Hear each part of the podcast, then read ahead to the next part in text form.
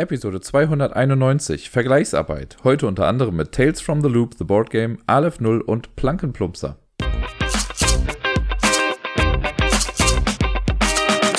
Herzlich willkommen zu einer neuen Episode vom Ablagestapel. Hier ist der Dirk, wie immer, und ich berichte euch mal wieder von den Spielen, die ich so letzte Woche gespielt habe. Es waren nicht allzu viele und größtenteils ist es altbekanntes, aber trotzdem dürft ihr natürlich mit eintauchen in die ludografische Welt, die sich da so vor mir aufgetan hat. Wow, was ein Intro. Das äh, erste Spiel, das ich letzte Woche gespielt habe, ist ein Spiel, das ich mit Miepel zusammen im Café Halligalli gespielt habe. Da spielen wir immer mal wieder und sind ja quasi jede Woche da. Dieses Mal war es Lotti Carotti again. Das haben wir jetzt weiß nicht, einen Monat lang oder so nicht gespielt, glaube ich. Und jetzt hatte sie wieder Lust dazu und hat mich eiskalt abgezogen. Ich kann es nicht anders sagen. Also meine Hasen mussten zwei, dreimal in Löcher springen, weil es nicht anders ging. Und sie ist äh, 1A da durchmarschiert. Sie hatte, also es ist ja wirklich einfach nur eine Glückssache, welche Karten man jetzt genau zieht. Ne? Bei Lotti Carotti, für die, die es nicht kennen, ist im Prinzip einfach nur ein Laufspiel. Wer zuerst oben auf der Karotte ist, hat gewonnen. Und man würfelt nicht, sondern es gibt einfach ein Kartendeck und davon zieht man eine Karte. Und da drauf ist entweder äh, ein Schritt, zwei Schritte oder drei Schritte drauf dann geht man halt die gewisse Anzahl an Schritten nach vorne und wenn ein Feld vor einem blockiert ist durch einen anderen Hasen oder auch durch mehrere Hasen, dann überspringt man alle. Felder mit Löchern kann man auch einfach überspringen, aber wenn man genau drauf landet, dann landet der Hase eben da drin. Und äh, dann gibt es noch die Karottenkarte. Und wenn die kommt, dann muss man die Karotte eben oben einmal um einen Klick drehen. Das rastet dann immer so ein bisschen ein. Und manchmal rastet man dann selber auch aus, wenn der eigene Hase dann gerade auf einem Feld steht, das dann eben verschwindet. Genau, und das Ganze macht man so lange, bis ein Hase irgendwie oben angekommen ist. Man hat mehrere Hasen pro Person. Und so versucht man einfach nach oben zu kommen. Und Miepel hatte einfach Glück, sie hat von den gefühlt fünfmal äh, Dreierkarten, die es da gab, hat sie halt irgendwie vier gezogen. Und hatte dann manchmal auch ein kleines bisschen Glück, dass sie sich dann, also sie hat zweimal oder so, hat sie nicht den optimalen Move gemacht. Ist halt, also das ist den optimalen Move, aber sie ist dann halt nicht mit äh, dem Hasen nach vorne gezogen, der ganz vorne war, womit sie ihren Vorsprung hätte vergrößern können, sondern sie hat halt dann im Spiel gesagt, nö, ich nehme jetzt mal den hier hinten, was dann aber dazu geführt hat, dass die andere Hase im Long Run gerettet wurde, weil er dann eigentlich auf dem Feld stand mit was, also was halt ein Loch hätte werden können und so. Als hätte sie es vorausgesehen, da hat die Kleine mich einfach fertig gemacht. Tja, wenn ich die Woche nicht gerade Kinderspiele gespielt habe, dann habe ich Solo gespielt. Und ich glaube, das größte Solo-Spiel, das letzte Woche auf meinen Tisch gekommen ist, ist ein Spiel, was ich jetzt schon über ein Jahr lang, glaube ich, nicht mehr gespielt habe. Und zwar Tales from the Loop, The Board Game. Das Ganze basiert, für die, die es nicht kennen, basiert auf Tales from the Loop. Das äh, ist eigentlich eine illustrierte, nein, keine Graphic Novel, das ist ein illustrierter Roman von so einer Art Singer-Songwriter. Also der Illustrator hat auch die Geschichte dazu geschrieben. Äh, Simon Stalenhag oder so. Ganz genau kriege ich es gerade nicht zusammen. Der hat auf jeden Fall einen ziemlich krassen, coolen Style. Irgendwie, ich mag seine Bücher und seine Illustrationen total gerne. Und basierend auf diesem Roman Tales from the Loop ist dann erstmal ein Rollenspiel rausgekommen, das ich auch hier habe. Das ist das einzige Rollenspiel, was ich bisher selbst geleitet habe, wenn man jetzt mal Orbs weglässt. Dieser kleine Versuch, mal selbst eins zu starten, was wir irgendwie drei, vier Folgen lang auf Twitch mal hatten und dann wieder gelassen haben. Und ähm, also das auf meiner auf meinen Mist ist das gewachsen, dass es äh, nicht mehr weiterging, weil die Zeit irgendwie ein bisschen knapp wurde. Genau, das Rollenspiel davon, das fand ich schon echt cool. Und dann haben sie noch ein Brettspiel dazu gemacht. Und ich glaube, ich hätte mir das so gar nicht selbst gekauft. Aber äh, irgendwann, letztes Jahr im Sommer, war Sarai mal hier und sie hat irgendwie morgens beim Gasse gehen 100 Euro auf der Straße gefunden. Und das haben wir dann als Zeichen gesehen und sind dann in den Spieleladen gegangen und äh, dann haben wir uns beide jeweils ein Spiel ausgesucht. Bei ihr war es The Loop und bei mir war es Tales from the Loop. Äh, das ist uns lustigerweise erst später aufgefallen, dass es beides Loop-Spiele waren. Und äh, wir haben es dann irgendwann einmal zusammengespielt. Ich habe es einmal nochmal irgendwann solo gemacht. Und jetzt hatte ich einfach Bock dazu, es nochmal auszuprobieren. Und während ich die Box ausgepackt habe, ist mir wieder eingefallen, warum ich, glaube ich, sonst ein paar Hemmungen davor hatte. Weil es ist einfach, also man hat super viele Karten und so und die Regeln sind auch echt nicht gut geschrieben. Man braucht erst wirklich ein bisschen Zeit, um wieder reinzukommen. Es ist eigentlich vom Ablauf her auch gar nicht so komplex, aber es gibt so ganz viele kleine Edge Cases und Regeln und bla und ja, schwierig. Allein schon der Aufbau äh, weil das Insert ist zwar an sich ganz okay, aber es gibt ganz viele verschiedene Kartensets, sage ich mal, und die dann richtig zu finden und manchmal sind die Symbole vorne drauf, manchmal aber hinten, manche Karten darfst du gar nicht doppelseitig, also es ist schwierig. Irgendwann hatte ich das dann aber raus. Ich war schon kurz davor, es wieder zurückzupacken, habe dann gesagt, nee, komm, ich mache das jetzt. Habe mir ein Szenario ausgesucht. Es gibt, glaube ich, sechs Mysterien, die man sich aussuchen kann im Spiel. Oder man macht so ein Sandbox-Ding. Da hatte ich aber keine Lust drauf. Und ich habe auch den Aufbau nicht ganz verstanden vom Setup her. Deswegen habe ich einfach eins genommen, wo ich wusste, okay, das dauert nur eine Spielwoche. Szenarien dauern entweder eine oder zwei Spielwochen. Deswegen habe ich extra eins mit einer genommen, weil es ein bisschen kürzer dauert. Äh, man kann es nicht True Solo spielen, zumindest wird das in den Regeln nicht erwähnt. Deswegen habe ich zwei Charaktere genommen. Das Ganze ist ein kooperatives Spiel. Und man versucht dann quasi ein Mysterium aufzuklären. Und das ist eigentlich ganz nett gemacht. Man hat so eine Karte von dieser Ortschaft, in der man da spielt. Da bewegt man sich mit den Kindern, man spielt Kinder, man bewegt sich da quasi von Ort zu Ort und versucht erstmal Gerüchten nachzugehen. Und Gerüchte, das sind so Karten, die ähm, da gibt es eine Reihe, es gibt immer vier, oder am Anfang gibt es vier Gerüchte in Play. Und man kann dann zu einem Ort gehen, der ein Gerücht hat, kann das dann untersuchen und dann auch noch näher drauf eingehen im Prinzip und das irgendwie erforschen oder damit interagieren. Und entweder ist es einfach so ein random äh, Rumor, also irgendwie eins, was zufällig halt einfach mit im Spiel ist, oder es ist eins, was die Story vorantreibt oder was mit der Story zu tun hat. Und dann kriegt man halt bestimmte Sachen, die was irgendwie mit der Geschichte zu tun haben. Bei mir war das jetzt The Passenger. Da ging es darum, dass irgendwie ein wirrer Mann immer im Bus gefahren ist, der von irgendwelchen komischen Pflanzen gesprochen hat. Und so nach und nach haben alle Kids irgendwie auch davon angefangen zu sprechen. Äh, es gab dann auch so Zusatztoken, die Alien Plants. Das ist schon ein sehr eindeutiger Name, würde ich sagen. Die dann auch aufploppen in der Stadt und immer sich weiter verbreiten, wenn bestimmte Dinge passieren. Und man muss halt versuchen herauszufinden, was hat es damit irgendwie auf sich. Und das habe ich dann gemacht und soweit lief alles ganz gut äh, mit den Kids. Ich werde jetzt gar nicht großartig auf die Spielmechaniken an sich eingehen. Also man hat verschiedene Aktionspunkte, man kann die benutzen für Rumreisen, Sachen äh, erforschen, äh, Sachen tauschen oder halt eben Tests bestehen und also Geschichten. Und man versucht eben die Story voranzutreiben. Es gibt Szenariokarten, die liegen immer aus. Das waren jetzt in dem Fall lagen drei Karten aus, die halt so ein bisschen die Regeln für dieses Szenario festlegen. Und die, also mit einer Hauptmechanik im Spiel ist quasi Insight und äh, Enigma. Und jedes Mal, wenn man etwas schafft, was das Mysterium mehr aufklärt, dann bekommt man Insight. Das ist so ein Rädchen, was auf dem Plan drauf ist, das schraubt man dann nach oben. Und wenn das einen bestimmten Wert erreicht hat, dann wird die Story vorangetrieben. Also wenn man genug herausgefunden hat, dann kann es eben weitergehen. Das finde ich sehr thematisch, das macht auch echt Spaß. Äh, dem steht Enigma, das große Rätsel. Wenn Sachen nicht gut laufen, oder wenn wir einen Test nicht schaffen oder so, dann kann es manchmal sein, dass das Enigma nach oben geht. Oder wenn wir Gerüchten nicht nachgehen. Wenn zu viele Gerüchte irgendwie in der Stadt aufploppen, dann geht auch diese Enigma nach oben. Und wenn das passiert, in dem Szenario war es zum Beispiel so, immer wenn es bei 2, 4, 6, 8 und so war, dann sind mehr Alien Plans aufgeploppt auf der Map. Und das wollten wir eigentlich halt verhindern. Denn es hatte einen negativen Effekt, wenn man in die Orte reingeht, in denen Alien Plants sind, dann konnte man besessen von denen werden und dann hat man noch andere Sachen gemacht. Also, das meine ich mit diesen kleinen Regeln. Da muss man irgendwie auf alles dann achten. Ähm, aber es hat soweit erstmal ganz gut geklappt. Irgendwann waren meine beiden äh, Teens, mit denen ich da gespielt habe, die waren dann, ähm, die standen unter Hausarrest. Das kann auch passieren, wenn man immer zu spät nach Hause kommt, dann kriegt man irgendwann Hausarrest. Das heißt, man hat weniger Aktionspunkte für die nächste ähm, Runde zur Verfügung und so weiter und so fort. Also man versucht eben dieses Mysterium aufzuklären, bestimmt genug ähm, Insight zu bekommen, um dann in der Story voranzuschreiten. Und bei mir also ich habe es dann gespielt und es gibt eine Sache im Spiel, die ich komplett außer Acht gelassen habe. Und zwar laufen in der Regel auch immer irgendwelche Macs rum. Das Ganze spielt ja quasi in den 80er Jahren, die es nie gab. Stellt euch quasi einfach die 80er Jahre vor, aber technologisch komplett weiter schon. Ne? Also mit fliegenden Autos und was weiß ich nicht allem. Nur halt eben im Product Design der 80er Jahre, was super spannend aussieht. Und ich, also ich mag das total. Und die, ähm, ja, diese Mechs laufen halt rum, die beschützen da. Es gibt sogar so einen äh, Teilchenbeschleuniger in dieser Ortschaft, wo man da ist. In Schweden ist das. Und deswegen ist da ganz viel Tech-Kram. Und diese Roboter laufen durch die Landschaft, durch eine Mechanik. Ähm, man deckt immer so eine Schulkarte auf und darunter steht dann quasi mal drauf, wie sich jetzt die Roboter bewegen, die gerade im Spiel sind. Die bewegt man dann von A nach B. Man kann den komplett aus dem Weg gehen. Ist eigentlich komplett egal. So, das heißt, man kann an denen vorbeilaufen, ist alles easy peasy. Man könnte theoretisch diese Maschinen aber auch hacken. Das ist quasi auch so eine Aktion, die man machen kann. Und dafür muss man erst eine Maschine scouten, dann legt man da so Token drauf und dann weiß man, welche Tests man bestehen muss, um das Ding zu hacken. Äh, das kann dann von Vorteil sein, weil man durch diese Maschinen, man kann sich quasi von denen dann tragen lassen und ist dann schneller unterwegs, weil die haben einen anderen oder ein anderes Bewegungsfeld als wir als Menschen.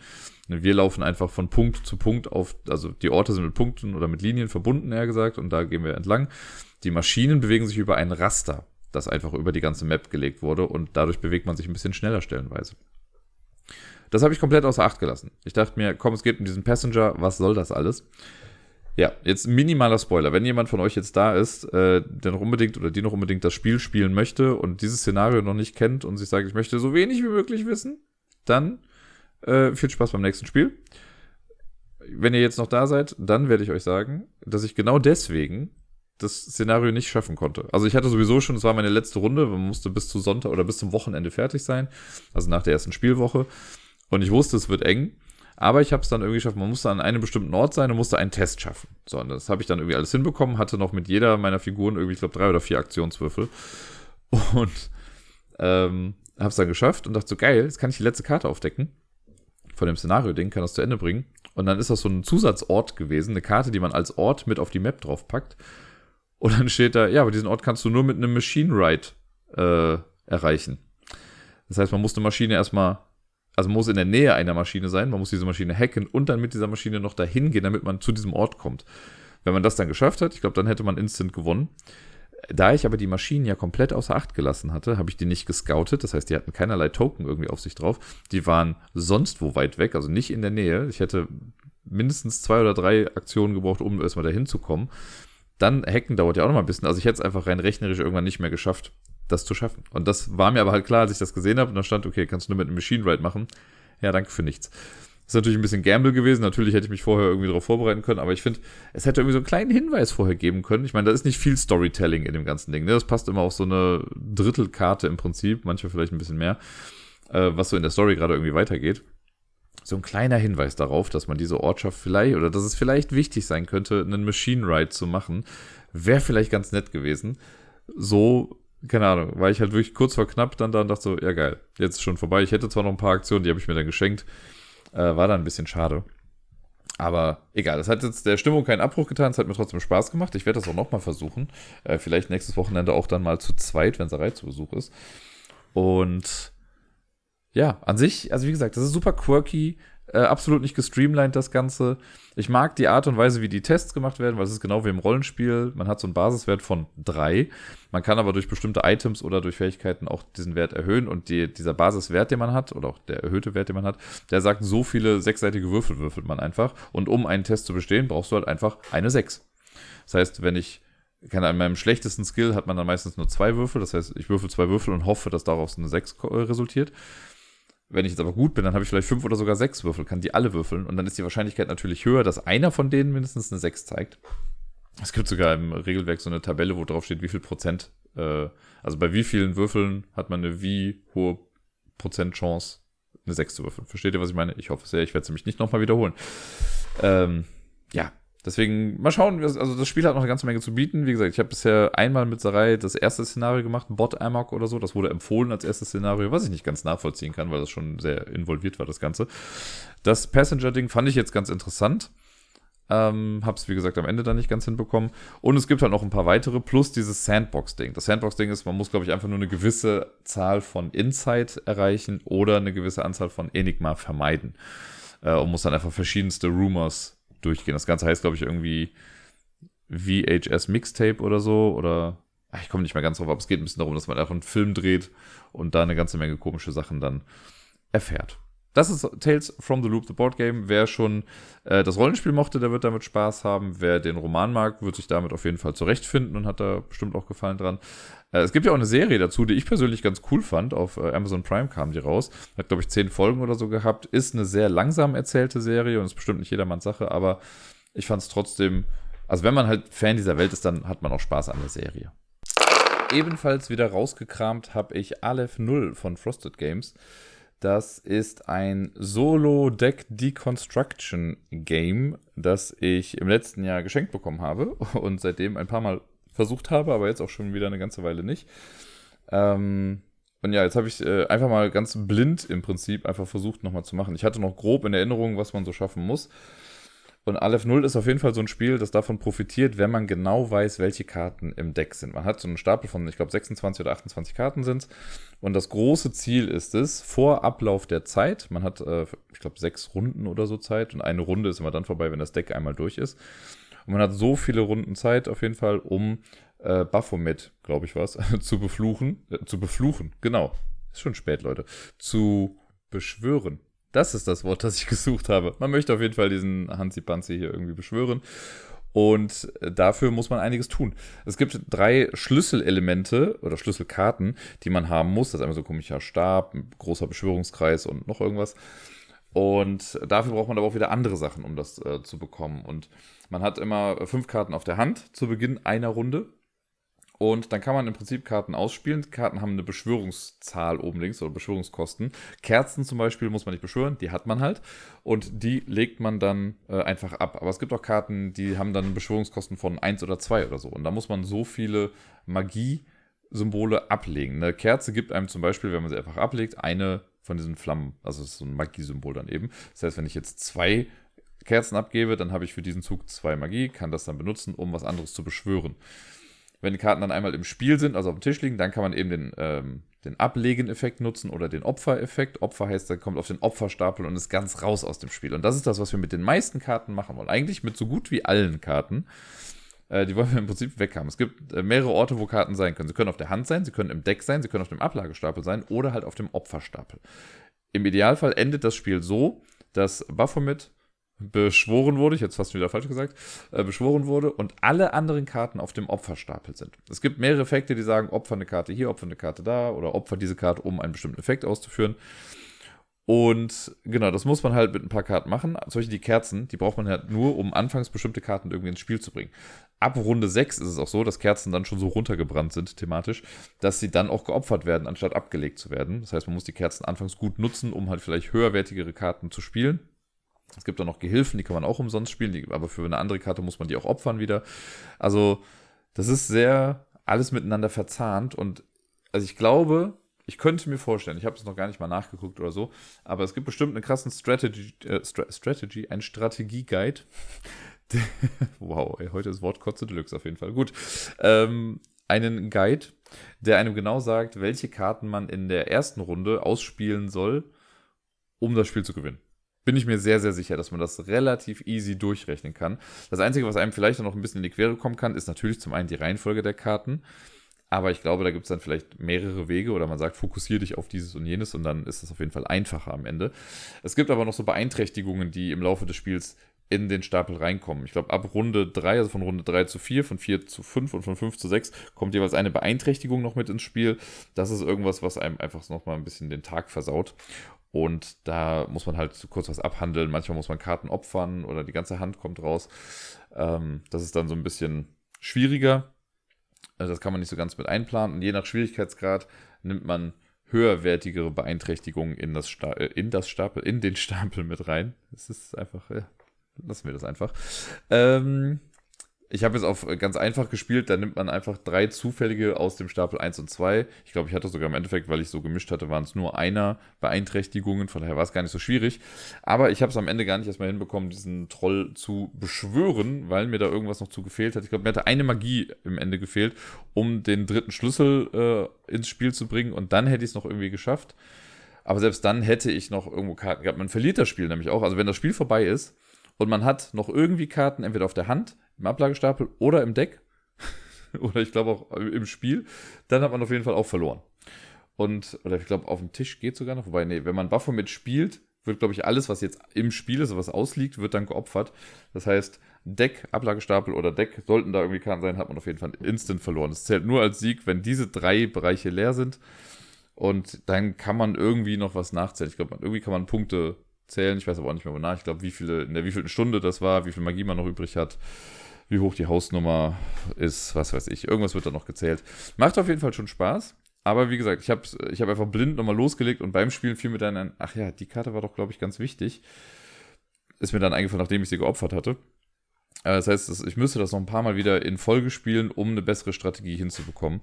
Ich habe einmal, als ich damals gespielt habe, letztes Jahr, hatte ich, glaube ich, äh, dann gedacht, ich hätte gewonnen, bis mir dann irgendwann in den Regeln eingefallen, oder ich mir dann aufgefallen ist, wegen, ach, ich glaube, das könnte man auch so interpretieren. Und dann habe ich nachgelesen und das sollte so interpretiert werden und dadurch hatte ich dann irgendwie dann doch nicht gewonnen. Ähm, da sind auf jeden Fall ein paar Begrifflichkeiten drin, die ich nicht so klar finde und nicht so gut finde. Da muss man dann nochmal nachgucken. Es gibt also fast genauso viele Erklärkarten wie Spielkarten da drin. Da muss man auf jeden Fall ein bisschen durchwälzen, um das alles genau zu verstehen. Und bei manchen Karten hat es mir geholfen, mir den englischen Text anzugucken, weil ich den eindeutiger fand als den deutschen. Aber an sich, trotzdem, wenn man es einmal raus hat, ist es dann ganz easy peasy, also zumindest von dem Ablauf her. Das Spiel an sich ist trotzdem nicht easy peasy. Und es ist auf jeden Fall eine nette Aufgabe, es zu schaffen, dieses Deck so runter zu reduzieren, dass man am Ende noch genau eine Karte im Prinzip ausliegen hat. Das macht schon irgendwie Spaß. Das letzte Solo-Spiel der Woche war ein Spiel, über das ich in den letzten zwei Wochen häufiger gesprochen habe, nämlich Unmatched Tales to Amaze. Da habe ich jetzt äh, letzte Woche das erste Mal die, ich nenne es jetzt mal Crossplay-Funktion genutzt. Und zwar habe ich nicht mit einem Charakter aus der Tales to Amaze Box gespielt, sondern aus der ersten Box, äh, Battle of Legends. Da habe ich mir die Alice geschnappt, Alice im Wunderland und habe sie gegen den Mothman antreten lassen. Und das war ein cooler Kampf, es hat echt Spaß gemacht. Ähm, am Ende hat der Mothman wieder gewonnen. Ich habe ihn noch immer nicht besiegen können. Es wird irgendwann demnächst Zeit, äh, dass die Flügel fallen von diesem Viech.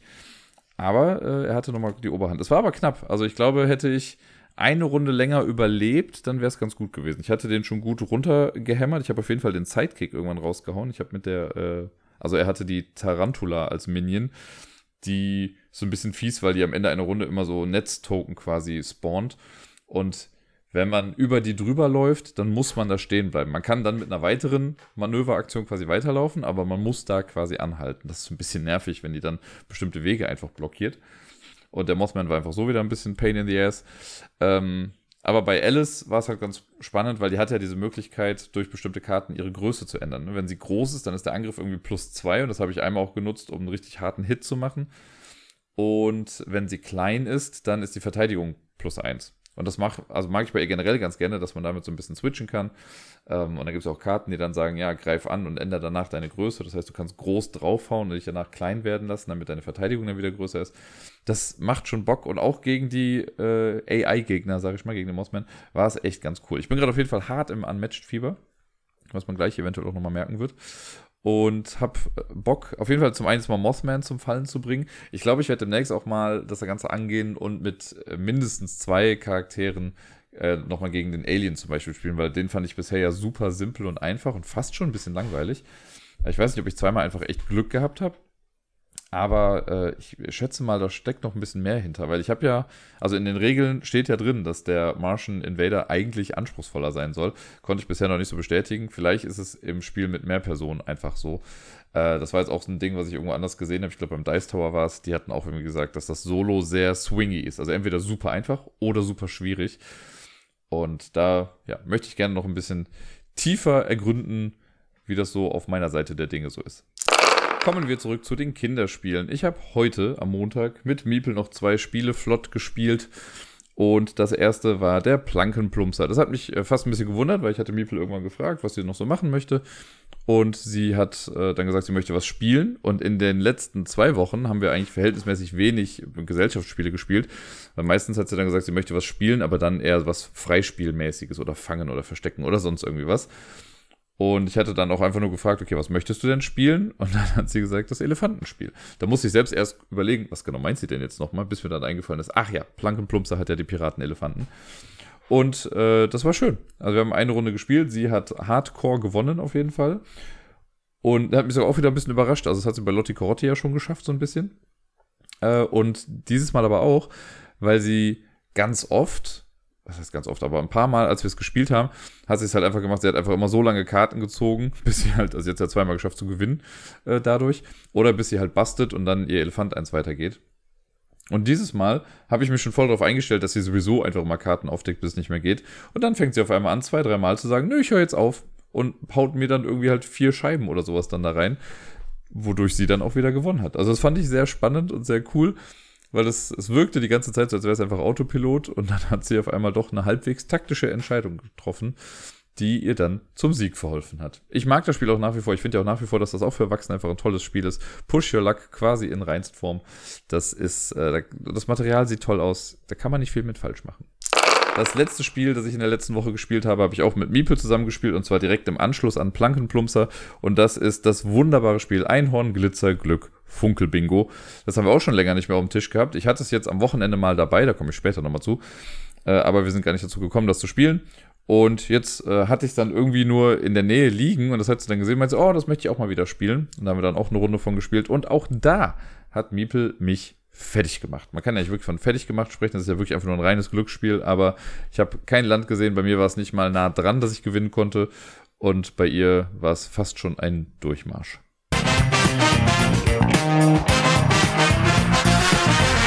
Die heutige Top 10 Liste wurde quasi im Alleingang von einem Spiel ausgelöst und dominiert. Von daher wird es nachher keine große Verwunderung geben, welches Spiel dann wahrscheinlich auf der 1 landet.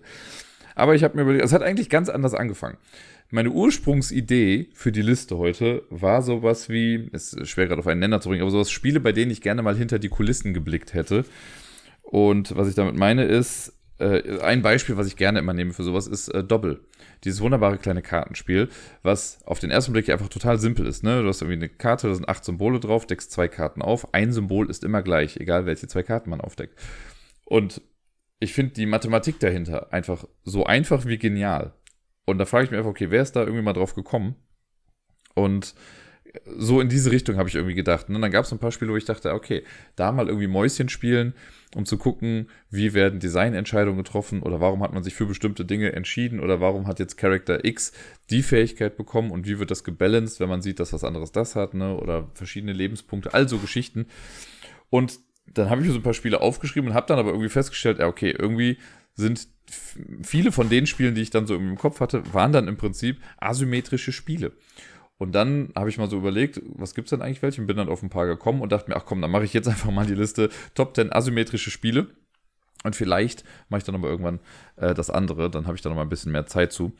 Und bei der Asymmetrie, ah, hier und da werden vielleicht einige von euch jetzt auch gar nicht zustimmen, dass es jetzt irgendwie asymmetrisch ist, weil im Prinzip könnte man ja auch behaupten, dass sowas wie Pandemie könnte ja auch asymmetrisch sein, weil jeder ja eine andere Rolle spielt und eine andere Fähigkeit hat. Jeder kann irgendwas, was ein anderer nicht kann. Es gibt ein Spiel, was ich auch mit im Kopf hatte, war Marco Polo zum Beispiel, weil da bekommt ja jede Person, die mitspielt, eine Charakterkarte zugewiesen und die Fähigkeit ist im Prinzip ja total overpowered. Aber jeder ist halt overpowered, von daher geht es dann irgendwie auch wieder.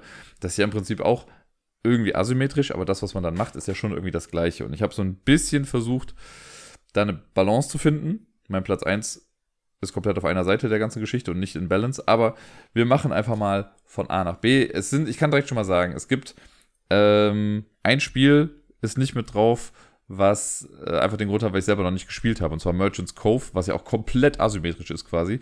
Und das habe ich aber einfach selbst noch nicht gespielt. Deswegen ist das nicht hier mit drauf. Und auf Platz Nummer 10, kann ich direkt schon mal raushauen, ist Root. Ich weiß, viele von euch werden jetzt sagen, oh mein Gott, wie kann er das nur so hochsetzen und nicht auf Platz 1 oder so. Ich habe Root bisher halt nur ein einziges Mal gespielt. Und ich finde, also es hat zwar Spaß gemacht irgendwie, aber das ist so ein Spiel, das müsstest du auch mindestens, also wenn man die Basisbox hat, ich glaube, dann viermal spielen, damit du mit jedem irgendwie einmal gespielt hast und im besten Fall dann eigentlich sogar zwölfmal, sodass du jeden, jede Rasse, jede Fraktion, wie auch immer sie alle da heißen, äh, mindestens dreimal gespielt hast irgendwie. Und ja, ich weiß nicht, ich habe damals dann, glaube ich, die Katzen gespielt und die waren relativ straightforward. Ich habe trotzdem auf den Sack bekommen. Ähm, und ich fand es irgendwie ganz nett, aber ich habe auch gemerkt, es ist nicht so hundertprozentig mein Spiel. Das sieht süß aus, das ist ja einfach ein Wargame verpackt in äh, süße Woodland-Critters. Und es ist schon spannend zu sehen, dass irgendwie jede Fraktion halt so eigene Mechaniken irgendwie hat. Ich weiß noch, bei den Vögeln war es ja, glaube ich, ich weiß nicht, was Programmieren oder ich weiß schon gar nicht mehr genau, was es genau war. Ich weiß auch nicht mehr, was ich gemacht habe eigentlich. Ich weiß nur, dass ich die Katzen gespielt habe. Und ich hatte aber das Gefühl, alles in allem, also auch wenn alle so ein bisschen ihr eigenes Ding auf der Map machen, war doch so ein bisschen, ich sag mal, Map Control schon wichtig bei vielen. So, man hat dann irgendwie Siegpunkte bekommen durch bestimmte Sachen. Und es hat mich nicht so hundertprozentig gehuckt, muss ich sagen. Es kommt bestimmt, wenn man das häufiger spielt und wenn man mehr die Feinheiten der ganzen einzelnen Fraktionen kennenlernt. Aber ich wollte es trotzdem hier mit drauf haben auf der Liste, weil ich kann schon anerkennen, dass es einfach ein gutes Spiel ist und das ganze Echo der Menschheit, zumindest der Menschheit, die das äh, gespielt hat, ähm, scheint ja auch irgendwie einstimmig da zu sein ich selber kann halt einfach nur nicht allzu viel dazu sagen. Aber auf Platz 10 ist Root, deswegen. Auf Platz 9, jetzt kommt schon so eine Odd Choice, kommen direkt zwei Back-to-Back. -back. Auf Platz Nummer 9 habe ich Codenames gepackt.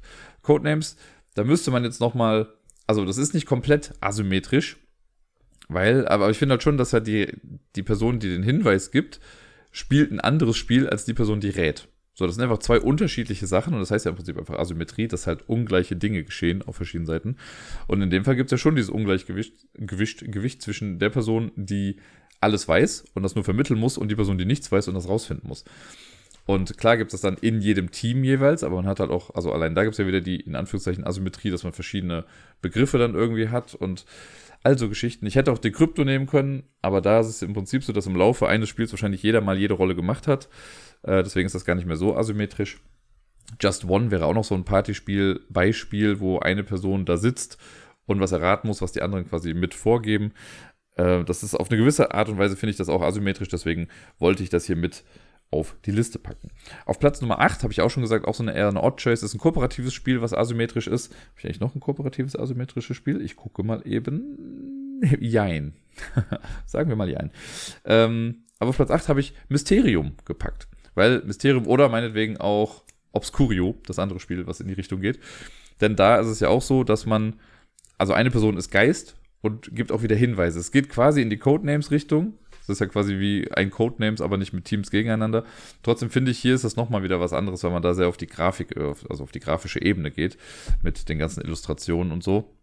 Bei Obscurio kommt ja nochmal dann ein bisschen hinzu, dass man äh, eventuell, ich weiß gar nicht, ob man immer einen Traitor dabei hat oder nur, doch, ich glaube, man hat immer einen Traitor dabei. Das ist ja nochmal eine, da hat man die, äh, das Buch quasi, das Grimoire gegen das Team oder ne, mit dem Team zusammen, aber im Team ist da noch jemand drin, der dagegen spielt irgendwie. Also da ist ja auch nochmal eine kleine Asymmetrie mit drin, weil es auch einen Wissensvorsprung gibt und also Geschichten. Deswegen habe ich das auf die 8 gepackt. Ich finde, das passt auch noch einigermaßen. Auf Platz Nummer 7 ist ein Spiel, das ich auch nur einmal gespielt habe und das ist schon, boah, Ewigkeiten her. Ich weiß gar nicht, ob ich da schon gelockt habe. Ich gucke jetzt mal gerade nach, ob ich das auf die Schnelle finde. Ähm, das ist so ein Spiel, ich grüße schon mal den David, falls er zuhören sollte. Ich würde es gerne nochmal irgendwann spielen. Und wahrscheinlich sollte er es jetzt hören, wird er sich denken, oh mein Gott, das habe ich selber schon Ewigkeiten nicht mehr gespielt und ich weiß gar nicht mehr, wie die Regeln sind und vielleicht habe ich es auch gar nicht mehr. Äh, jada, jada, ich ja, gleich habe ich es irgendwann, Leute. Glaubt mir. Hier ist die Lupe. Ich drücke drauf. Ich suche jetzt einfach mal hier nach. Guck mal. Oh, krass. Äh, am 10. März 2016 habe ich es das erste und einzige Mal gespielt. Und zwar, das wird jetzt ein langes Intro dafür, ne? Stronghold haben wir damals gespielt. Und äh, das fand ich richtig gut. Das hat mir echt viel Spaß gemacht. Das ist ein Zwei-Personen-Spiel, eins der größten Zwei-Personen-Spiele, das ich so kenne. Und da geht es im Prinzip darum, eine Person spielt die Burg und die Menschen, die in der Burg sind, und äh, die andere Person spielt die Belagerungsmacht, die dann, oder die, die Invasionsmacht, die versucht auf jeden Fall in diese Burg reinzukommen. Und das sind auf jeden Fall zwei unterschiedliche Spiele, die man da irgendwie spielen muss. Bei mir, ich, ich war, glaube ich, der, der versucht hat, in die Burg reinzukommen. Und dann hat man immer so äh, Würfel aus einem Beutel zieht man dann und versucht die irgendwie zu verteilen. Und in der Burg spielt man so eine Art Zeitspiel. Da kommen immer so Zeitmarker drauf, man versucht Sachen fertigzustellen und versucht sich halt irgendwie so ein bisschen auszutricksen und was weiß ich nicht, was das hat. Unfassbar viel Spaß gemacht. Es war ein Biest, das zu lernen, das weiß ich noch, aber ich fand es richtig gut. Und äh, ja, ich hoffe einfach sehr, dass ich das nochmal irgendwann spielen darf. Auf Platz Nummer 6 habe ich wieder eine Doppelnennung, ähm, aus einem guten Grund, nämlich Revolver bzw. Invaders. Äh, was, Invaders oder Invasion? ich weiß schon gar nicht mehr genau, wie es heißt. Ähm, das sind beides Kartenspiele vom gleichen Designer, wenn mich nicht alles täuscht. Und die sind slightly äh, asymmetrical. Also man macht das grundlegende Spiel ist zwar auf beiden Seiten irgendwie das gleiche, aber man hat stellenweise andere Grundvoraussetzungen und so bei, ich muss gerade mal gucken, wie das heißt. Ähm, bei Revolver war es so, das habe ich letztes Jahr auf dem, nee, dieses Jahr auf dem Beeple-Wochenende kennengelernt. Invaders hieß das andere Spiel. Ähm, da äh, ist einer quasi eine Gruppe von Banditen, die versucht abzuhauen, und der andere ist quasi dann der Sheriff mit seinen ähm, Deputies, die dann versuchen hinterherzulaufen. Und man spielt so um verschiedene Orte und als Bandit verlierst du halt nach und nach deine Bandenmitglieder und du versuchst einfach nur dich selber quasi ins Ziel zu bekommen in den Zug und als Outlaw hast du aber super starke Karten und das war schon echt spannend. Und bei Invaders ist es so, man spielt quasi Menschheit gegen Aliens und die Aliens versuchen die Erde zu übernehmen und man versucht sich halt äh, komplett dagegen zu wehren. So ein bisschen Independence Day, das Kartenspiel. Und da ist auch so, dass hier und da stellenweise halt unterschiedliche Grundvoraussetzungen geschaffen werden. Also bei Revolver, glaube ich, sogar fast noch ein kleines bisschen mehr, weil bei Invaders ist das grundlegende Spiel auch wieder das gleiche. Man hat nur andere Fähigkeiten. Es geht dann fast schon eher in die Richtung, was ich eben mit Pandemie meinte. Ne? Du hast halt andere Player-Powers. Ähm, wobei du hast auf der Menschheitsseite bei Invaders hast du immer noch deine Helden, die man dann nehmen kann, die dann quasi das Volk repräsentieren oder so. Dadurch kriegt man eine Special Ability. Man kann aber auch, wenn der stirbt oder wenn man den raushaut, dann kann man direkt jemand Neues nachschieben. Das gibt es auf der Alien-Seite nicht. Dafür sind die halt einfach stärker und omnipräsent und hast alles nicht gesehen. Sehr, sehr coole Spiele. Kennen leider wirklich wenige, glaube ich. Also ich glaube Revolver noch mal ein paar mehr, aber Invaders, pff, da kenne ich kaum Menschen. Ich gibt doch nur eine Person, oder ich glaube, ich habe es einmal mit Gerda gespielt damals und dann zwei, dreimal mit Laurenz und sonst nie mit irgendjemandem. Was schade ist, weil das Spiel eigentlich echt was kann. Auf Platz Nummer 5 ein Spiel, was viele von euch wahrscheinlich kennen werden. Und auch da wieder ist es wirklich asymmetrisch, aber schon irgendwie, weil die Siegbedingungen komplett asymmetrisch sind. Bei Villainous. Villainous, das schöne Disney-Spiel, wo man die Bösewichte und Bösewichtinnen spielt, die versuchen, ihre Agenda durchzuboxen. Und es ganz schön, mal diese Seite dann einzunehmen. Und ja, jede, jede Person, die man da spielen kann, hat eben ein eigenes Ziel. Ne, als Hook möchte man Peter Pan kaputt machen auf dem Schiff oder man möchte, äh, wenn man Jafar ist, möchte man irgendwie Genie im Palast haben, glaube ich. Ich weiß schon gar nicht mehr genau, was man alles macht. Als ähm, hier, King Richard, willst, nee, was nicht, zwar nicht Richard, Little John, Prince John, boah Gott, ich krieg die Namen nicht mehr zusammen. Auf jeden Fall der komische Tiger aus Robin Hood. Der äh, will einfach nur genug Geld haben. Und haben halt, man hat dann verschiedene Möglichkeiten, das zu erreichen. Äh, grundlegend ist auch hier wieder das, das Gleiche, was man macht. Wenn man dran ist, nimmt man seinen seine Figur, setzt sie auf ein Feld und macht dann alle Aktionen, die da sind. So gesehen ist das nicht asymmetrisch, äh, aber die ganzen Decks sind halt asymmetrisch. Das, was man macht oder was man versucht zu schaffen, ist anders. Und dadurch fühlt sich das Ganze schon irgendwie asymmetrisch an. Fühlt sich aber in dem Spiel auch immer so ein bisschen so an, als würde man halt wirklich sein eigenes Ding machen. Das haben sie damals dann beim Marvel Villainous ein bisschen verändert. Da konnte man auch miteinander interagieren. Das hat das Spiel aber auch unendlich länger gemacht und hat mir auch im Endeffekt nicht so gut gefallen eigentlich. Ich finde das normale Villain ist einfach echt ganz cool. Man muss auch sagen, das ist ähnlich wie bei der Unlock-Serie. Die sind von Box zu Box dann ein bisschen besser geworden. Die Villainous-Charaktere aus den späteren Erweiterungen sind auf jeden Fall ein bisschen ähm, elaborierter und cooler zu spielen als die aus der ersten Box, wobei man die auch gut und gerne mal spielen kann. Ich würde noch mal dazu sagen, am besten nicht mit mehr als drei Leuten spielen. Ich habe neulich auf einem äh, Spielevent habe ich das einer Gruppe erklärt, die das zu sechs spielen wollten und die waren gefühlt vier Stunden lang dran. Hatten zwar auch Spaß, aber ich glaube, das gibt das Spiel dann nicht her. Im Englischen gibt es diesen schönen Ausdruck mit It overstays its welcome und das wäre in dem Fall auf jeden Fall gegeben. Zwei, drei Leute, perfekte Spielgröße. Auf Platz Nummer 4 habe ich ein Kartenspiel gepackt, das der liebe Wookie seit, ich möchte sagen, 200 vor Christus mittlerweile ausgeliehen hat. Grob geschätzt zumindest. Ähm, und zwar Smash Up. Ein Spiel, in das ich mich damals Schock verliebt habe auf der Spielemesse. Da wurde uns das irgendwie kurz erklärt. Dann habe ich es mir dann irgendwie direkt auch gekauft und seitdem dann auch jede Erweiterung irgendwie mitgenommen. Bis, keine Ahnung, vor fünf Jahren oder so, da habe ich dann aufgehört. Ähm, ich hatte aber noch die Big Geeky Box, wo man dann irgendwie alles zusammen reinpacken konnte. Ich hatte sogar Marvel, äh, Marvel sage ich schon, ähm, die Munchkin-Erweiterung. Es gibt auch mittlerweile Smash Up Marvel, das habe ich aber nicht. Es gab noch so eine Munchkin-Sache, die habe ich noch mit reingenommen, die war aber auch irgendwie Quatsch im Endeffekt.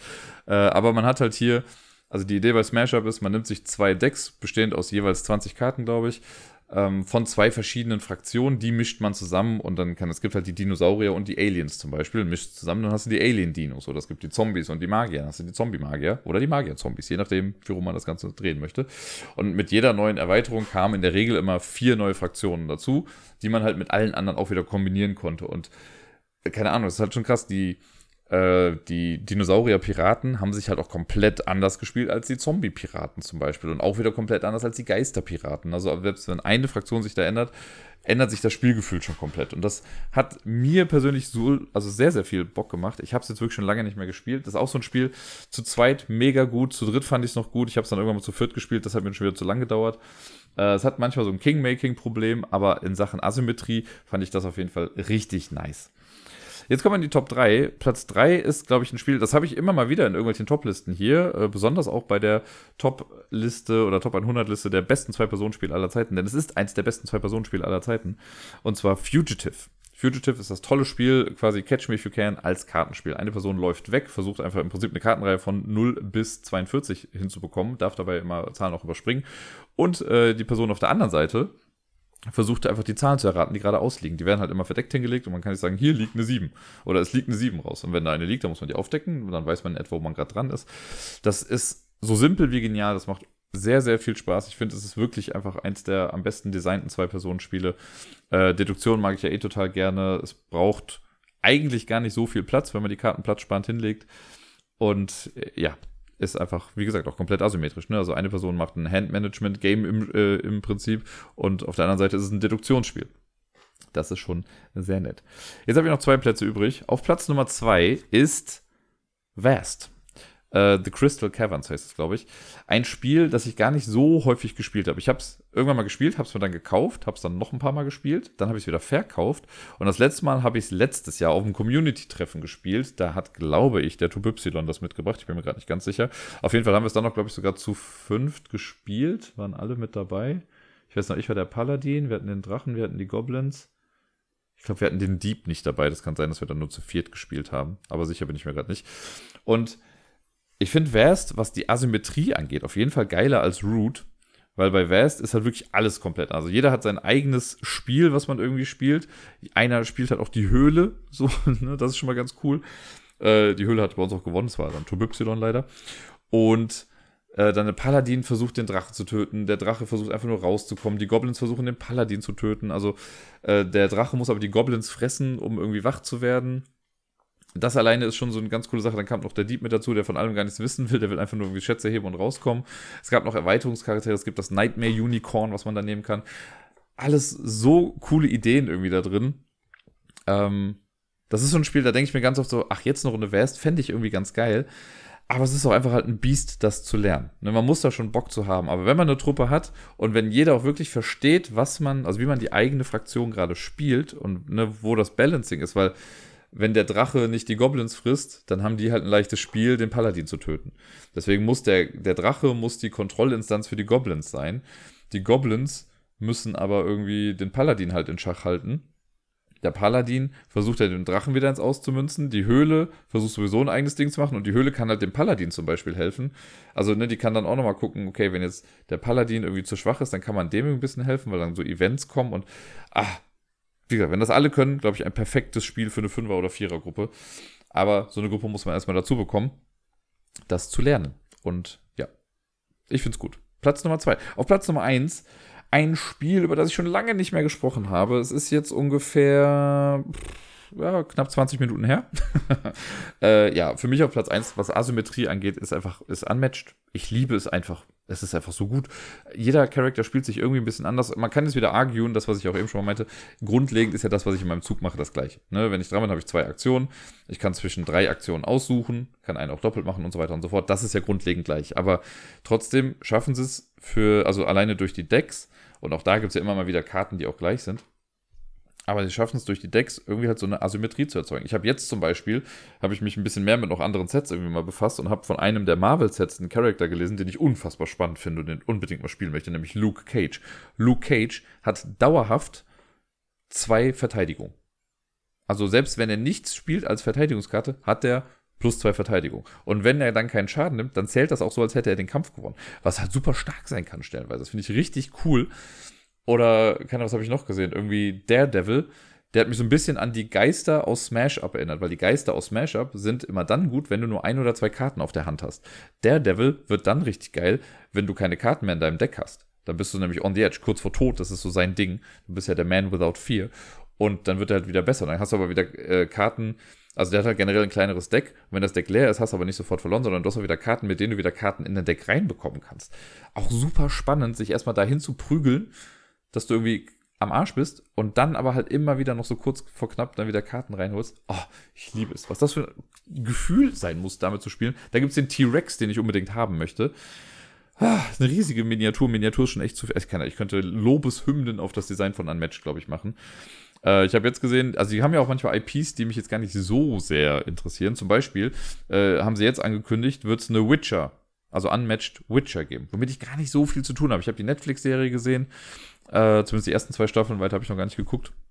Und fand ich auch gut, hat auch Spaß gemacht, aber ich habe halt sonst mit der nichts zu tun. Ich habe die Spiele nicht gespielt, keine Ahnung. Und selbst da denke ich mir, ja, warum denn eigentlich nicht?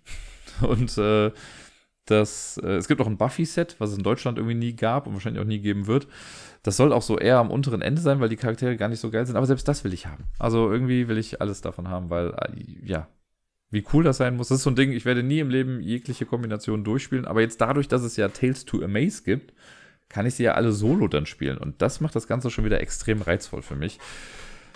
Ja, so viel zu Unmatched. Das waren meine Top 10 asymmetrischen Spiele. Äh, sind euch noch andere eingefallen, jetzt mal abgesehen von Merchants Cove? Ich hatte auch noch irgendein anderes in meiner Vorbereitung. Ich kann mal gucken, ob ich das gerade noch auf der Liste finde, wo ich dachte, das könnte auch noch mit drauf, aber ich habe es dann rausgeschmissen. Äh, nein, ich finde es jetzt gerade nicht. Gut, dann werden wir alle dumm sterben. Oder ihr sagt es mir einfach. Ich mache jetzt auf jeden Fall hier mal weiter.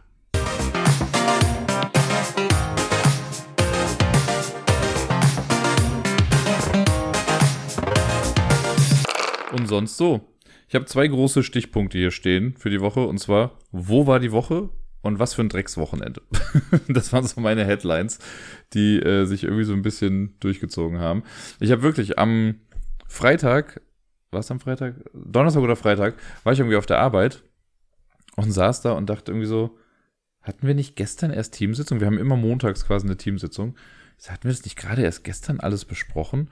Und dann ist mir echt so wie Schuppen von den Augen gefallen, dass ich dachte, krass, da ist eine ganze Arbeitswoche irgendwie dahinter.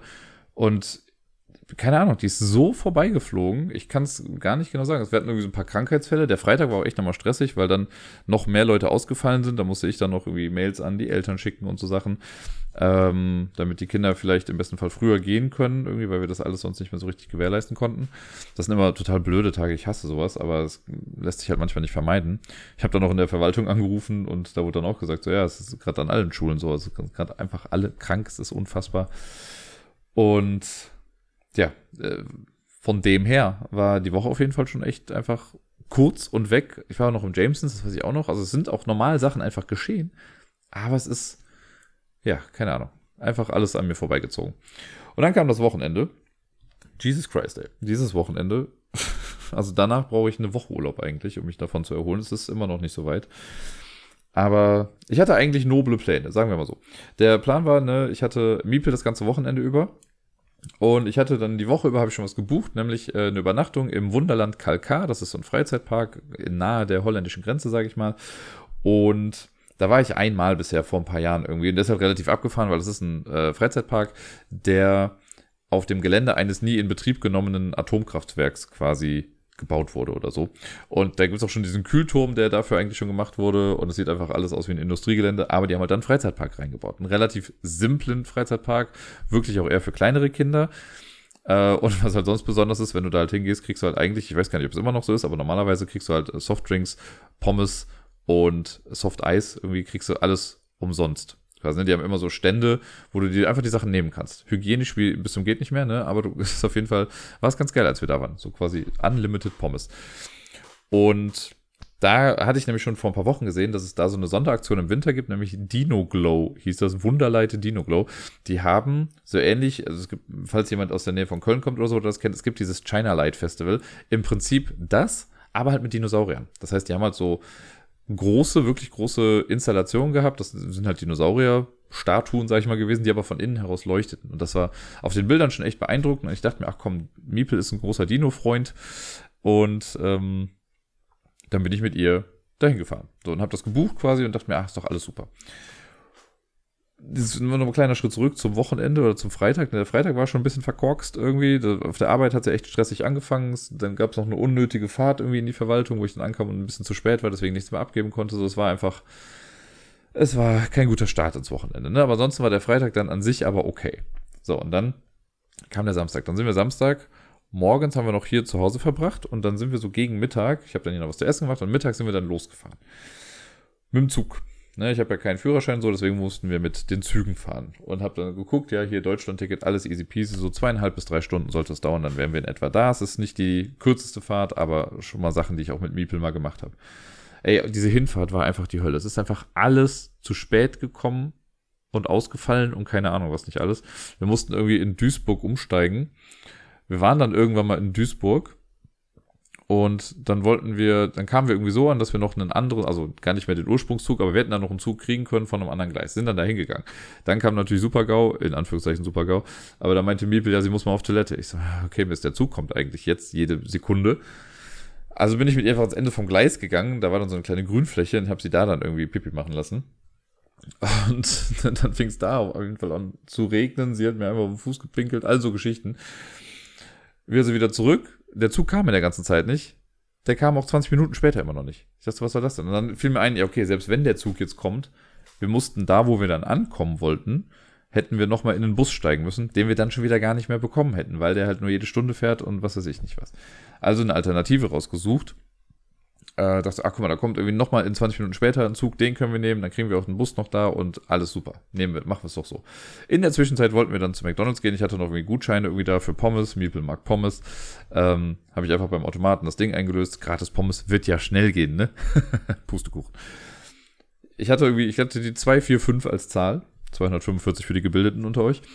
Und den siehst du auf dieser Anzeige halt, ne? okay, vor mir waren irgendwie noch drei Zahlen und nach mir noch eine ganze Menge. Und ich sah, wie vor mir eine Zahl weggeht, wie nach mir eine Zahl weggeht, wieder vor mir, vor mir, nach mir und immer nach mir, ganz viele. Und ich habe so, wollt ihr mich verarschen? Ich will nur eine kleine Pommes haben. Mehr ist es doch gar nicht.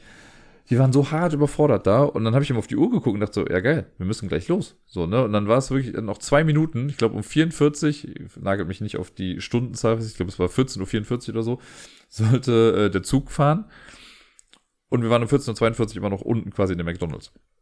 Habe ich eine alten Frau neben mir, habe ich gesagt, wissen Sie was, wollen Sie eine gratis Pommes haben? Ne, die hat auch gewartet auf ihre Bestellung. Ich gesagt, wir müssen jetzt leider los, wollen Sie die Pommes haben? Hier kriegen Sie eine gratis Pommes. Dann guckte mich an wie so ein Esel und sagt gar nichts. Ich denke, also manche so, wollen Sie oder wollen Sie nicht? So, ich muss jetzt los. Ja, wirklich? Ich so, ja, hier, bitteschön. In die Hand gedrückt, bin losgegangen. Bin losgegangen, meine ich, ich bin losgelaufen. Ne? Mit Miepel auf dem Arm, losgeprescht. Es war natürlich am anderen Ende des Bahnhofs also mussten wir da hinlaufen, komme ich das Gleis hoch oder die Treppe hoch und sehe dann bei Gleis 9, wo wir einsteigen mussten, Gleiswechsel. Schnappatmung Deluxe, hab dann aber gesehen, okay, zum Glück nur auf die andere Seite vom gleichen Gleis, ne, also halt bei Gleis 8. Also in den Zug reingegangen, haben wir gerade noch so geschafft und sind dann damit losgefahren. Dann war das noch so ein Zug, der sich in der Mitte der Strecke dann teilt. Ne? Und wir saßen natürlich nicht in dem Abteil, das einfach dahin fährt, wo wir hin wollten, also mussten wir zwischendrin dann nochmal umsteigen ins andere Abteil. Ja, Inzwischen hat es auch angefangen, in Strömen zu regnen. Wir kommen also in Empelrees, wer kennt es nicht, Weltstadt Empelrees, kommen wir raus. Ich sehe schon auf der Uhr, oh Mist, der Bus müsste jetzt gleich kommen. Laufe mit ihr also los auf dem Arm wieder, ne? Meine Sporttasche noch quasi hinten drauf. Muss irgendwie Treppe runter, Treppe hoch, irgendwo anders wieder raus. Mega, also dafür, dass das so ein kleiner Bahnhof ist, mega verwinkelt gewesen. Komme zu dem Busbahnhof und sehe, oder zu der Bushaltestelle Bahnhof ist da schon, was, also das ist kein Bahnhof gewesen. Naja, sehe auf jeden Fall nur noch den Bus, mit dem wir fahren müssen, gerade wegfahren. Und ich dachte nur so, du Pisser. also man sieht doch irgendwie, dass da gerade ein Zug kommt und der fährt nur jede Stunde und ah. Ja. Wie habe ich erwähnt, dass es in Strömen geregnet hat? Auf jeden Fall äh, habe ich mich dann kurz mit Miepel untergestellt, habe dann einfach kurzerhand ein Taxi bestellt. Habe dann angerufen, ich so, hier, Taxi bis in das Wunderland, können Sie uns bringen. Jo, kein Problem. Da kam dann irgendwie zehn Minuten später einer, hat uns dann hingefahren. Wir waren also irgendwann da. Ein Träumchen. Dann waren wir in dem, also haben dann eingecheckt, das war dann auch soweit erstmal alles in Ordnung. Ähm, dann sind wir irgendwann in den Park reingegangen und es hat halt leider auch die ganze Zeit immer noch so leicht nieselig geregnet und es war halt auch einfach arschkalt so. Die Installation war schön. Das will ich gar nicht runterspielen. Das war echt schön, da lang zu gehen. Wir haben nette Fotos gemacht, irgendwie Miepel hatte Spaß, mit, mit großen Augen da durchgegangen. Es war auch ganz nett, weil so ein paar Fahrgeschäfte noch auf hatten, äh, die sie dann extra dafür auch beleuchtet haben äh, oder halt so Installationen damit reingemacht haben. Wie gesagt, arschkalt, aber Miepel hatte Spaß. Sie konnte sich ein paar Sachen angucken, äh, konnte mit den Sachen fahren. Das mag sie ja eh total gerne. Sie ist ja so ein kleiner Adrenalin-Junkie. Hat auch bei einer Sache dann gesagt, von wegen, Papa, ich habe gerade eigentlich ein bisschen Angst, äh, aber gleich geht's. Und dann wollte sie, also ich hatte ihre Hände festgehalten und dann meinte sie, Papa, ich brauche deine Hände nicht mehr. Und hat sie für eine Sekunde losgelassen und mit einer dann so ganz schnell wieder zu mir gegriffen. Das fand ich so ein bisschen süß. Ähm, habe ich dann nochmal gesagt, dass ich sehr stolz auf sie bin, dass sie so mutig ist und sich das auch alles traut. Dann hat sie auch immer ein großes Grinsen dann im Gesicht gehabt. Ähm, ja, von daher, also was das angeht, war echt alles ganz nett und schön. Es gab zwei Dinge, die ich einfach, oh Gott. Zum einen wurde, äh, stand irgendwie drauf, ja, es gibt ein Dino-Museum. Erfahrt viel über die Dinosaurier. Am Eingang stand irgendwie, ja, er lebt äh, das Leben der Dinosaurier vom Ei bis zu 26 Meter hohen Lebewesen. Ich dachte mir, geil, vielleicht haben die da so große Exponate irgendwie drin stehen oder sowas, ne? Oder zumindest irgendwas zum Anfassen. Ja, das war. Wie kann ich das am besten beschreiben? Gar nicht. Also keine Ahnung, mein Kellerraum ist toller ausgerichtet, äh, ausgestattet als das. Das war so, ist so ein riesigen Ding. Es hätte halt auch gut sein können, dass da sowas Großes irgendwie drin ist, ne? weil das in so einer riesigen Halle irgendwie drin war. Dann kommst du da irgendwie rein, siehst dann dieses Schild, gehst einmal um die Ecke und dann ist da so ein, keine Ahnung, gefühlt stehen da fünf Ikea-Tische mit Zetteln drauf. Also es war schon alles einheitlich im Design und so, ne? Aber dann war halt alles einfach nur Text und die Illustrationen waren jetzt auch nicht so sonderlich spannend. Und dann dachte ich erst noch so, ah, das ist bestimmt nur der, der, die Eingangshalle und man kann hinten noch irgendwie durchgehen. Nee, das war alles. dann bin ich mit Miepel da einmal irgendwie rumgegangen. Sie hatte, also, keine Ahnung, sie hatte voll das Interesse verloren, weil da halt nichts zum Angucken irgendwie war. Da sind wir da einfach wieder rausgegangen. Und das dann als Dino-Museum zu verkaufen, ich weiß ja nicht. Das war die eine Sache. Und die andere Sache war, als wir eingecheckt haben, haben wir dann noch Karten bekommen, wo es dann hieß, hier haben sie äh, zwei Tickets für die 18 Uhr Vorstellung vom Theater. Ich so, ach cool, vielleicht gibt es irgendein Dino-Theater, ist ja ganz nett. Und haben gefragt, wie lange geht das denn? Ja, so 15, 20 Minuten. okay, alles klar. Wir, also dann, ne, waren dann im Park und haben dann irgendwann gemerkt, oh Mist, gleich ist 18 Uhr, wir müssen uns beeilen, wir müssen da hingehen, damit wir das mitbekommen. Ich bin safe dümmer da rausgekommen, als ich anfangs war. Was ja schon kein hoher Stellenwert ist, ne? Aber das war einfach, also man hat wirklich gemerkt, die haben, wollten nur was auf die Beine stellen, um Kinder, weiß ich nicht, der größtmöglichen Dummheit auszusetzen ever. Story in Anführungszeichen, und ich kann gar nicht genug Anführungszeichen machen für dieses Wort Story dahinter. Ähm, Kerni, das Maskottchen vom, ähm, vom Kalkarer Wunderland hier, wegen Kernkraft und so, versteht ihr? Kerni, ist lustig. Äh, und zum komischer verrückter Wissenschaftler haben sich vorher, ich kann es nur assumen, aber ich glaube, sie haben sich mindestens drei Lines irgendwelcher Drogen gezogen und kommen dann auf die Bühne und machen das Ganze halt auch, weil es ja äh, nahe der holländischen Grenze ist, machen sie halt alles auf Deutsch und Holländisch. Auf gutem Holländisch kann ich nur assumen und auf sehr schlechtem Deutsch. Und erzählen dann im Prinzip, also grundlegend ist die Story, sie kommen mit zwei Knochen auf die Bühne, guck mal, wir haben Knochen und wir können jonglieren. Dann, ach guck mal, wir haben übrigens auch ein Ei gefunden. Wenn wir alle laut brüllen, kommt ein Dino raus. Und dann kam ein Dino. Das ist der einzig coole Part in der ganzen Geschichte gewesen. Dass dann am Ende, während man nach vorne geguckt hat, ist eine dritte Person in einem richtig coolen, ich kann es ja sagen, wirklich ein sehr, sehr geiles, cooles Dinosaurierkostüm gekommen. Was so aus quasi Latex, Gummi, was weiß ich nicht was ist. Also wirklich auch sehr auf die Entfernung gesehen, sehr echt wirkt. Und Kinder stellenweise dazu gebracht hat, angefangen, also dass die anfangen zu weinen. Miepel hat große Augen gemacht, guckt zum Dino, guckt zu mir, versteckt sich hinter mir. Fand es nachher dann ganz witzig und man konnte dann auch nochmal hingehen und streicheln und so. Das hat sie dann auch gemacht, aber der erste Impuls war Flucht. Das war sehr lustig. Äh, das fand ich dann ganz cool. Aber dazwischen, also das, was ich euch jetzt erzählt habe, das ist eine Sache, die man in zwei Minuten vielleicht hätte abhandeln können. Das Ganze wurde aber auf 15 bis 20 Minuten gestreckt, weil diese Figuren, nennen wir sie mal, ständig angefangen haben zu tanzen und zu singen. Und so, ja, wir machen jetzt den Dino-Tanz und wir machen jetzt dies und jenes und was weiß ich nicht was. Und es, also, ich weiß auch nicht das, man kommt sich wirklich dumm vor dabei. Wirklich verarscht stellenweise. Ähm, ja. Ich kann, ich, kann, ich habe keine Worte dafür. Es war einfach nur Kacke. Miepel hatte Spaß, so von daher okay. Aber holla die Forest Ferry, ey, das war nicht, äh, nicht einfach zu ertragen. Nun denn, dann sind wir noch mal kurz irgendwie ein bisschen da durchgegangen, sind noch mal mit zwei Sachen irgendwie gefahren, sind dann zum Abendessen gegangen und beim Abendessen fing es dann an, ähm, ja, noch schwierig zu werden. Habe ich erwähnt, dass es die ganze Zeit geregnet hatte und kalt war. Wir waren dann beim Abendessen, Miepel war komplett durchgefroren. Sie hatte schon echt dicke Sachen an, Matschhose, was weiß ich nicht alles, ne, aber es war trotzdem einfach frisch. Und dann beim Essen, ja, fing es dann auch an, dass es ihr einfach nicht so gut ging und dann war sie sehr nah am Wasser gebaut, sage ich mal, und irgendwie war alles zu blöd, da musste sie dauernd auf Toilette gehen. Äh, Im Endeffekt glaube ich, das war so eine Art Fluchtreaktion auch von ihr, weil sie den Raum einfach nicht so mochte, in dem wir gegessen haben. Der war groß, der war an sich, also der war nicht kühl, aber der war einfach kühl eingerichtet, sage ich mal. Der hatte so keine schöne Atmosphäre. Dann waren noch andere Gruppen da, das war irgendwie alles laut. Ich glaube, das war einfach nicht so für sie. Und dann hat sie halt immer gesagt, sie muss auf Toilette. Es kam halt dann noch irgendwie einfach nichts mehr raus, aber sie meinte immer, sie muss noch auf Toilette. Und dann, ja, haben wir halt gerade noch so ein bisschen was gegessen, sind dann aufs Zimmer gegangen und ja, sie war dann aber auch so durch, sie ist wirklich innerhalb von, also wir haben noch Zähne geputzt und dann ist sie innerhalb von, keine Ahnung, gefühlt fünf Sekunden, aber es waren bestimmt, sag mal, innerhalb von fünf Minuten. Dann habe ich sie äh, reingelegt, ins Bett zugedeckt und dann ist sie eingeschlafen. So, und dann habe ich auch gemerkt, okay, sie fühlt sich auch echt irgendwie heiß an.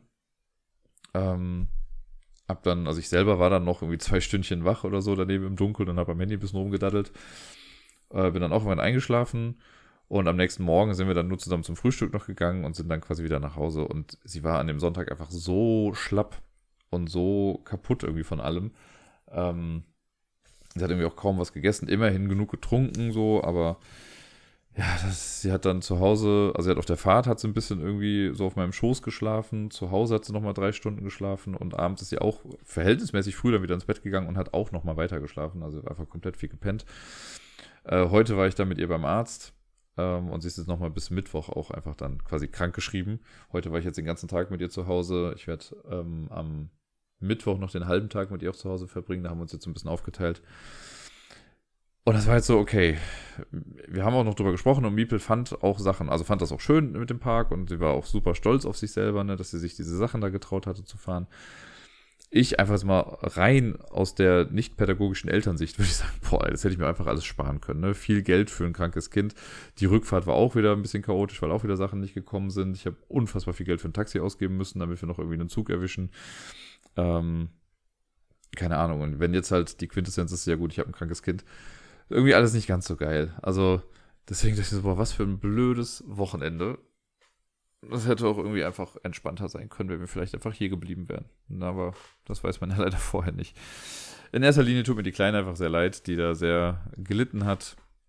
Sie hat zwar alles echt tapfer mitgemacht und so, aber ich glaube, Momentan ist sie auch echt schlapp. Jetzt heute, den Tag über, war sie auch größtenteils echt müde. Das ist einmal, das ist eine geile Anekdote, aber sie ist heute auf dem Klo eingeschlafen. Hat sie irgendwie, äh, meinte sie mal dann, ja, sie muss mal aufs Klo gegangen und manchmal ist es so, also manchmal will sie, dass ich mit auf der Toilette bleibe quasi, also im Raum. Manchmal sagt sie, ich soll rausgehen. Heute hat sie gesagt, ich soll rausgehen. Habe ich gesagt, gut. Habe ich mich in der Zeit quasi einfach aufs ähm, Bett im Schlafzimmer gelegt, also so gesitzt legt und was am Handy gemacht. Und irgendwann dachte ich so, jetzt habe ich schon länger nichts mehr von ihr gehört und habe ein bisschen genauer hingehört und dann habe ich ein sehr gleichmäßiges Atmen gehört. Bin dann mal hingegangen und dann hat sie wirklich halt den Kopf auf den Knien gehabt und ist eingeschlafen. Dann habe ich sie geweckt, habe sie sauber gemacht und dann hat sie noch eine Stunde im Bett danach geschlafen. Aber ich fand es irgendwie sehr süß und weird. Aber naja, die Kleine, sie tut mir ein bisschen leid, aber sie ist trotzdem, also abends war es dann auch echt wieder süß. Wir hatten auch kleine Drama-Momente zwischendurch, auch mit Tränen und so. Aber jetzt die letzten äh, zwei, drei Stunden, die sie noch wach war, waren auf jeden Fall auch irgendwie sehr süß. Äh, wir haben heute Morgen haben wir Frozen geguckt, den kannte sie aber auch schon. Und äh, heute Abend haben wir nochmal einen Film geguckt und zwar Toy Story. Den habe ich ihr gezeigt. Den fand sie äh, auch sehr beeindruckend stellenweise. Ich glaube, den müssen wir noch zwei, drei Mal gucken. Sie hat auf jeden Fall direkt danach gefragt, ob wir den nochmal gucken können. Eigentlich jetzt heute nicht, aber bestimmt irgendwann anders nochmal. So viel dazu. Ähm, genau, das war jetzt ein langer, langer Abriss des Wochenendes. War jetzt quasi so ein bisschen mein Ventil, das alles nochmal rauszulassen. Ansonsten habe ich auch gar nicht mehr viel zu erzählen. Also noch so ein paar Kleinigkeiten. Ähm, zum einen, ich hadere gerade ein bisschen mit mir selbst, es gibt äh, jemanden auf eBay Kleinanzeigen, der eventuell von Unmatched zwei, drei Sachen verkauft und zwar zu einem guten Preis. Und ich denke mir gerade so, eigentlich wollte ich mir, wenn überhaupt, nur eine neue Box holen. Jetzt verkauft er aber fünf und ich könnte sie mir direkt alle holen, dann hätte ich sie halt. Und ursprünglich dachte ich auch, ich will eigentlich Unmatched dann auf Deutsch haben, weil ich ja die Ursprungsbox auch auf Deutsch habe. Also die allererste. Äh, jetzt habe ich aber auch schon das Tales to Maze auf Englisch und er verkauft alles auf Englisch. Dann ist halt die Basisbox die einzige, die ich auf Deutsch habe. Ist auch in Ordnung. Ich äh, habe mir warum auch immer gesagt, ich warte noch den Abend ab und dann gucke ich mal, was passiert. Äh, ansonsten habe ich zwei kleine Shoutouts, beziehungsweise, nee, als erstes sage ich noch ganz kurz, ich habe mir letzte Woche, Donnerstag, glaube ich, war es, habe ich mir diese äh, Brettspiel-Doku angeguckt, die so ein bisschen kursiert ist in den letzten Tagen. Spielrepublik Deutschland hieß sie, glaube ich. Äh, geht ein bisschen länger als eine Stunde, wenn mich nicht alles täuscht. Und ich bin da sehr zwiegespalten, muss ich sagen. Also natürlich ist es immer schön zu sehen, dass das eigene Hobby so repräsentiert wird, dass es einen Film gibt, der es halt irgendwie auch ins Fernsehen dann auch wirklich schafft oder jetzt halt in der Mediathek auch zu sehen ist. Und da sind mit Sicherheit auch zwei, drei nette Sachen irgendwie mit drin. Ich fand zum Beispiel gerade die Interviews mit Klaus Teuber fand ich irgendwie ganz äh, nett und machen auch nochmal so ein bisschen nostalgisch. So alles in allem muss ich aber sagen, hat diese Doku gar nicht so den Mehrwert. Vielleicht liegt es auch einfach daran, dass ich ja schon in der Bubble bin und man mir da nicht mehr großartig was Neues erzählen kann und ich bei vielen Sachen einfach dachte, ja, weiß ich ja schon. Ähm, aber ja, keine Ahnung, ich bin mir nicht sicher, also ich würde gerne mal das, das wie sagt man, die Probe aufs Exempel machen und jemandem diese Doku zeigen, der absolut nichts mit Brettspielen zu tun hat, nur um zu wissen, was die Person davon dann hält. Weil ich glaube, wie gesagt, bis auf zwei, drei Interviews und so, es war halt viel, fand ich stellenweise ein bisschen äh, Selbstbeweihräucherung und ach, keine Ahnung. Ich kann es schlecht beschreiben. Irgendwie, wie gesagt, es ist cool, dass es das gibt. Für mich persönlich war es jetzt nur, ja, nett. Das war jetzt auch keine Zeitverschwendung, aber würde ich das jetzt zwingend euch empfehlen? Nein. Ich glaube nicht. So, guckt euch an, wenn ihr Bock dazu habt, aber ich werde jetzt nicht sagen, boah, das müsst ihr unbedingt gucken. Ähm, das, so gut ist es nicht. das kann ich schon mal sagen. Aber gut, ist ja auch Geschmackssache. Vielleicht finden es andere einfach mega gut und alleine ein bisschen appreciaten, dass das Hobby noch ein bisschen mehr nach vorne gerückt wird in Sachen ähm, Bewusstsein. Ist ja auch irgendwie ganz nett. Nun denn, jetzt habe ich zum äh, Abschluss noch kurz zwei Shoutouts. Und zwar zum einen habe ich mir letzte Woche, oder ich habe schon vor ein paar Wochen, habe ich mir ein Buch vorbestellt. Das kam jetzt an am Donnerstag oder Freitag, ich bin mir gar nicht mehr sicher, oder vielleicht auch am Mittwoch. Und zwar von Schlogger, vielleicht kennt ihr die von Twitter, beziehungsweise auch bei Blue Sky, das ist ja auch, oder Instagram. Ich weiß gar nicht, ob sie bei Blue Sky ist, aber ich glaube schon. Äh, Johanna Baumann heißt sie eigentlich, aber Schlogger ist äh, der Handle, unter dem man sie sonst eigentlich kennt. Und die bringt äh, jedes Jahr irgendwie ein Buch raus. Und das äh, diesjährige Buch ist Kommunikation mit Kindern. Das sind immer so Sachen, die sie auch sonst mal so gepostet hatte. Und das jetzt alles als Buch gebündelt. Und ich finde es einfach gut. Ich liebe ihren Stil total. Ich habe mir auch schon äh, eins der letzten Bücher geholt. Ich weiß gar nicht, ob das jetzt aus dem letzten Jahr war oder so, aber Streitsam hieß das. Da geht es halt um besser miteinander streiten, was ja immer mal wieder sinnvoll sein kann. Und äh, hier geht es halt um Kommunikation mit Kindern. Da sind aber auch viele Sachen drin, die sich halt auch auf das Erwachsenendasein irgendwie äh, anwenden lassen. Und das Besondere an ihren Büchern ist halt, das ist jetzt halt kein ewig langes Sachbuch oder so. Ich meine, das hat 200 x Seiten, ich weiß gar nicht, 200, wie viel waren es, 36? Zwei steht hier eine Seitenzahl? Ich habe keine Ahnung, nö, steht hier nicht, ist auch egal. Äh, über 200 Seiten sind es aber auf jeden Fall. Und sie macht das Ganze halt mehr mit einem grafischen Stil. Also alles, jede Seite sieht quasi aus einfach wie so ein kleiner Cartoon. Ähm, und das hilft einfach sehr dabei, die Sachen nicht ganz so trocken runterzulesen, sondern die halt auch irgendwie anschaulich zu haben. Und das finde ich ist ja hier auch wieder ganz gut gelungen. Da sind ein paar, also viele Sachen davon kenne ich auch schon irgendwie. Sie hat auch gesagt, ihr Alltime favorite Buch, bei dem sie sich bedient hat, ist ein Buch, das ich erst vor einem halben Jahr gerade gelesen hatte. Ähm, von daher kannte ich da schon einiges raus. Trotzdem ist es immer wieder schön, das so zu sehen. Und für mich, also da geht es halt auch viel um Kleinkinder wirklich. Aber so für die Arbeit werde ich das auf jeden Fall auch mal mitnehmen, weil ich finde, das ist super als Impulsgeber, wenn man das Buch mit dabei hat äh, im Pädagogischen und sagen kann, hier, was haltet ihr denn davon? Oder gucken wir, heute machen wir mal eine kleine Einheit dazu. Ich glaube, dafür ist das echt Gold wert und da bin ich sehr happy, das zu haben. Deswegen, ähm, die macht noch ganz viele andere coole Sachen.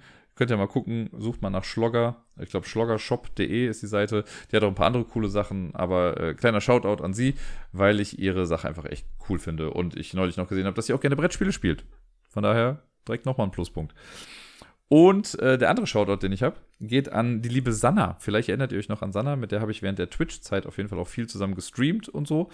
Und die hat ja einen Kreativshop, Feather and Needle.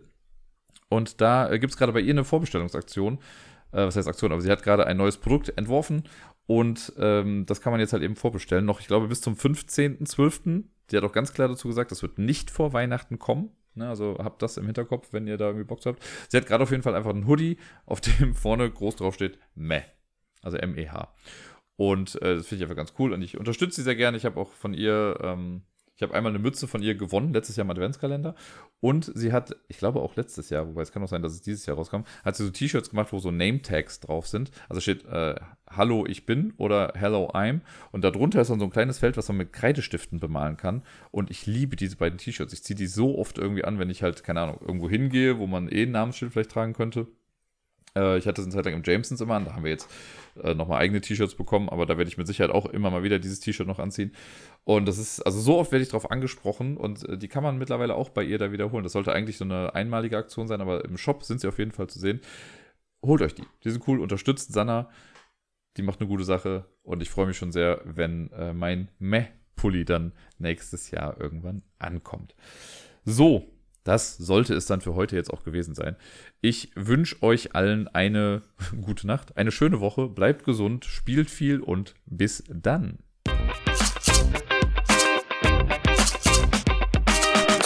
Dieses Outro möchte ich nutzen, um einer ganz besonderen Person nachträglich zum Geburtstag zu gratulieren. Es ist eine Person, die mich jetzt schon eine ganze Weile irgendwie hier begleitet und ja, wo ich immer happy bin, was von zu sehen, von zu lesen und so. Äh, deswegen alles Gute nachträglich. John Malkovich und Tobi. Dir auch. Alles Gute nachträglich.